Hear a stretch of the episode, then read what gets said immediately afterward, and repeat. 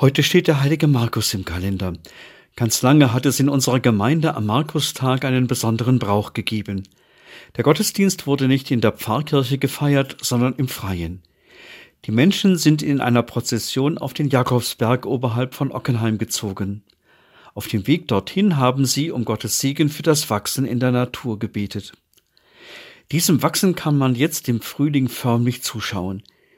Die Pflanzen erwachen zu neuem Leben. Bis in den Herbst werden wieder die Früchte wachsen. Bis dahin gibt es aber viel Arbeit zu bewältigen, und es ist unsicher, ob das Wetter für Wachsen und Reifen günstig sein wird. Leider ist der Brauch der Prozession am Markustag verloren gegangen. Schade. Ich finde nämlich, das ist ein starkes Zeichen. Der Weg auf den Jakobsberg ist teilweise steil und mühselig, ein Bild für die manchmal mühselige Arbeit in den Weinbergen und auf den Feldern und das Erwachen der Natur konnte man auf dem Weg in all dem herrlichen Grünen und Blühen spüren und erfahren. Vom Markustag bis zum Erntedankfest wurde dann früher am Ende des Sonntagsgottesdienstes immer ein besonderer Segen gespendet.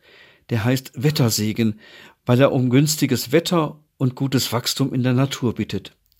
Diesen Brauch habe ich wiederbelebt.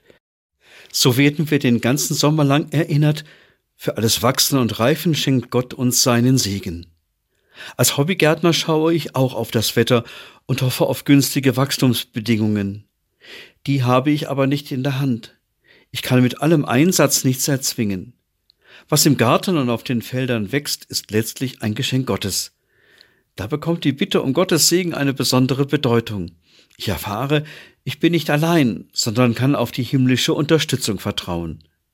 Natürlich bin ich gespannt, wie sich die Natur dieses Jahr entwickelt und was ich dann in meinem Garten ernten kann.